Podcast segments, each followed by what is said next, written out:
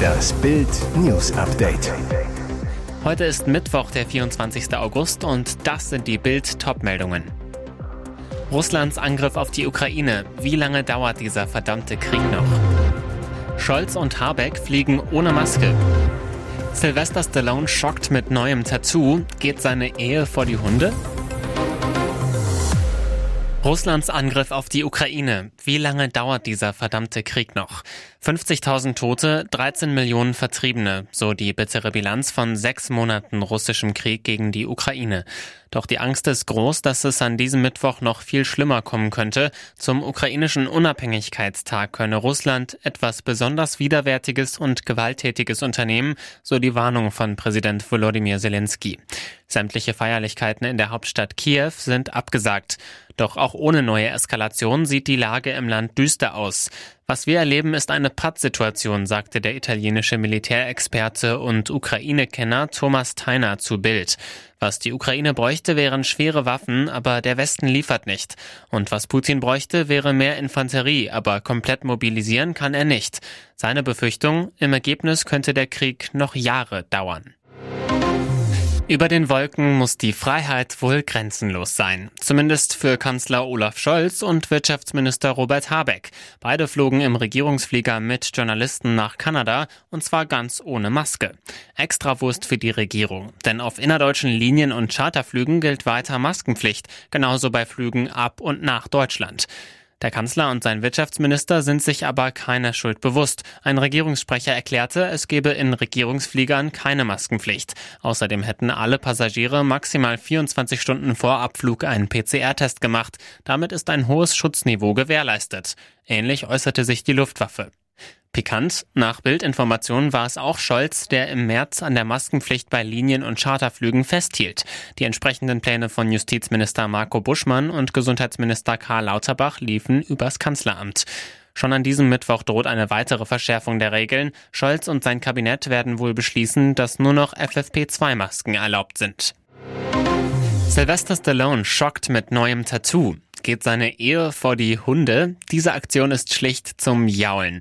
Sylvester Stallone hat sein legendäres Liebestattoo, das das Gesicht von Ehefrau Jennifer Flavin zeigt, überstechen lassen mit einem Hundekopf. Bullmastiff Butkus, der mit Herrchen Sly in Rocky und Rocky 2 zu sehen war, ziert jetzt Stallones rechten Oberarm. Geht seine Ehe nach 25 Jahren vor die Hunde? Fakt ist, Flavin folgt ihm nicht mehr auf Instagram, schrieb zuletzt zu einem Bild mit den Töchtern Sistine, Scarlett und Sophia, nichts anderes ist wichtig, wir vier für immer. Sophia kommentierte, du bist unser Fels. Sistine schrieb, du bist die stärkste Frau, die ich kenne. Klingt nach Krise. Schlachtstau, Riesenkrach um Sperrzone, Politiker im Urlaub.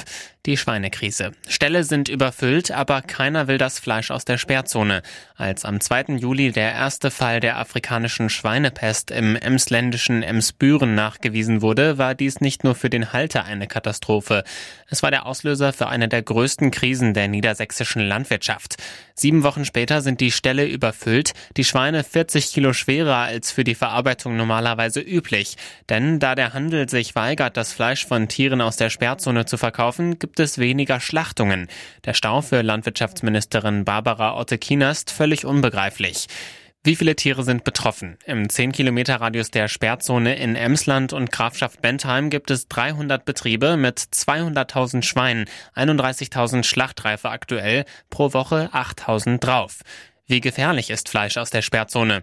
ASP ist nicht auf Menschen übertragbar. Fleisch aus Betrieben der Sperrzone ist nur noch für unter anderem Bratwurst brauchbar. Und was macht die Politik? Urlaub.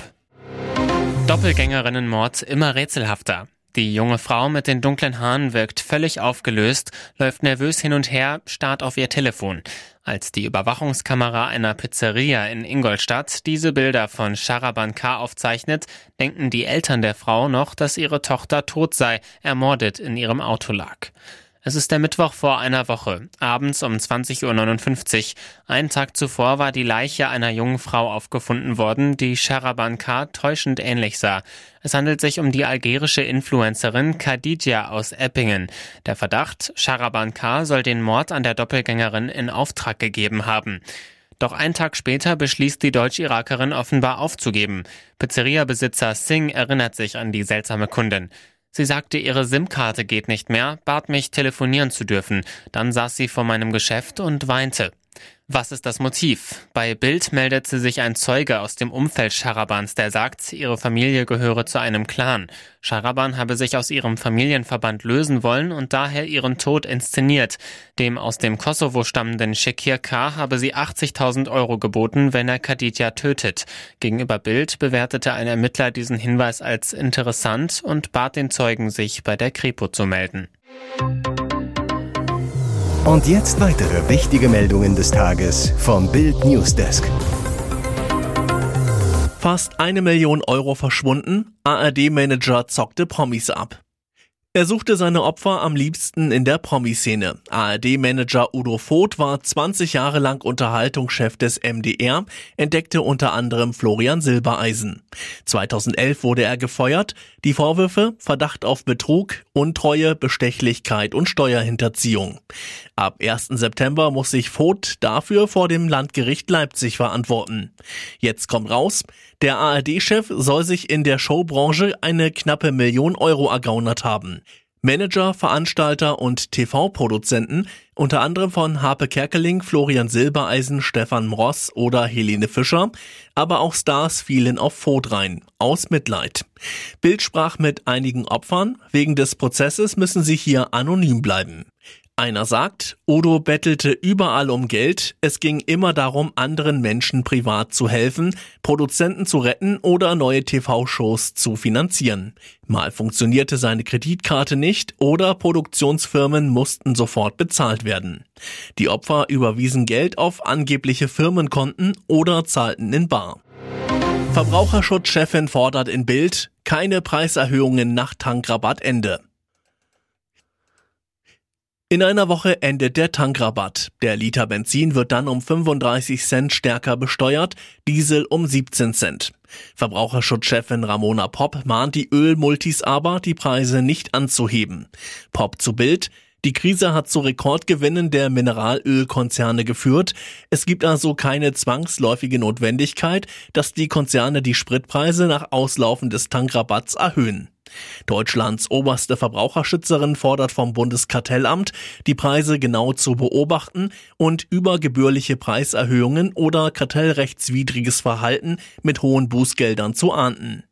Auch der ADAC kritisiert, eine Erhöhung der Preise nach dem 1. September um 35 Cent bzw. 17 Cent sei nicht gerechtfertigt. Denn, so der Verband, die Kraftstoffpreise waren bereits vor der Steuersenkung zum 1. Juni viel zu hoch, Sie sind es aber auch während der Rabattaktion geblieben.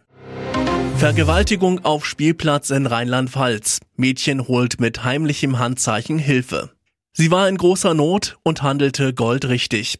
Auf einem Spielplatz in Ludwigshafen soll eine 14-Jährige vergewaltigt worden sein. Mit einem speziellen Handzeichen machte sie auf ihre prekäre Lage aufmerksam. Passanten erkannten die Geste und alarmierten die Polizei. Das Handzeichen heißt Signal for Help. Es ermöglicht Opfern von Gewalt heimlich Hilfe zu rufen. Dazu wird die Handfläche geöffnet, der Daumen nach innen angewinkelt, anschließend werden die restlichen Finger auf den Daumen gelegt, sodass eine Faust entsteht. Passiert sein soll die Tat bereits vergangene Woche. Ein 19-Jähriger soll die Jugendliche auf einem Spielplatz zu sexuellen Handlungen gezwungen haben, so die Staatsanwaltschaft Frankenthal. Das Mädchen kam zur Untersuchung ihrer Verletzungen in ein Krankenhaus. Die Beamten nahmen den mutmaßlichen Täter fest. Er kam wegen des dringenden Verdachts der Vergewaltigung in Untersuchungshaft. War es eine Überdosis? Mann stirbt bei Drogenorgie in Hamburger Hotel. Die Hamburger Reeperbahn ist ein Ort pulsierenden Lebens. Jetzt ist dort ein Mensch gestorben. Am späten Dienstagnachmittag wurde die Polizei gerufen, nachdem eine leblose Person in einem Hotelzimmer gefunden wurde. Laut Polizei hatten sich vier Männer und eine Frau in dem Zimmer aufgehalten. Alle sollen Drogen genommen haben. Einer der Männer verließ das Zimmer und stellte bei seiner Rückkehr fest, dass einer seiner Begleiter gestorben war. Er informierte das Hotelpersonal, denn rasten Polizei und Rettungsdienst los. Bonus. Die alarmierten Rettungskräfte fanden einen leblosen Mann, außerdem seien zwei weitere Männer und eine Frau vor Ort gewesen, alle auf Drogen. Die Bilanz des Einsatzes, drei Menschen kamen in Krankenhäuser, der Tote für weitere Untersuchungen ins Institut der Rechtsmedizin. Die Kriminalpolizei hat die Ermittlungen übernommen. Club lehnte ab. Bayern bot 24 Millionen für Bundesliga-Star. Leipzig-Star Konrad Leimer muss sich noch ein Jahr gedulden. Dann endet sein Vertrag in Leipzig und der Ösi kann zum FC Bayern wechseln. Für diesen Sommer ist der Transfer geplatzt. Weil Leipzig-Boss Oliver Minzlaff zu seinem Machtwort steht und nicht an der Ablöseforderung von 30 Millionen Euro rüttelt. Deshalb lehnte RB auch mehrere Angebote der Bayern ab. Das letzte betrug nach Bildinformationen 24 Millionen Euro, inklusive 4 Millionen Euro an Bonuszahlungen. Davon wären wohl zwei Millionen beim Gewinn der Meisterschaft fällig geworden, zwei weitere beim Sieg der Champions League. Doch nichts da, Leimer muss bleiben. Hintergrund, nach dem Stotterstart mit nur zwei Punkten auf drei Spielen kann Leipzig seinen Unterschiedsspieler nicht gehen lassen. Ein Spielertyp wie Leimer, der Räume reißt, der immer wieder in die Tiefe stößt, hat der Club nicht nochmal. Erst zuletzt machte Minzlaff deutlich, dass man solche Sechser sehr selten findet. Weitere spannende Nachrichten, Interviews, Live-Schalten und Hintergründe hört ihr mit Bild TV Audio. Unser Fernsehsignal gibt es als Stream zum Hören über TuneIn und die TuneIn-App auf mehr als 200 Plattformen, Smart Speakern und vernetzten Geräten.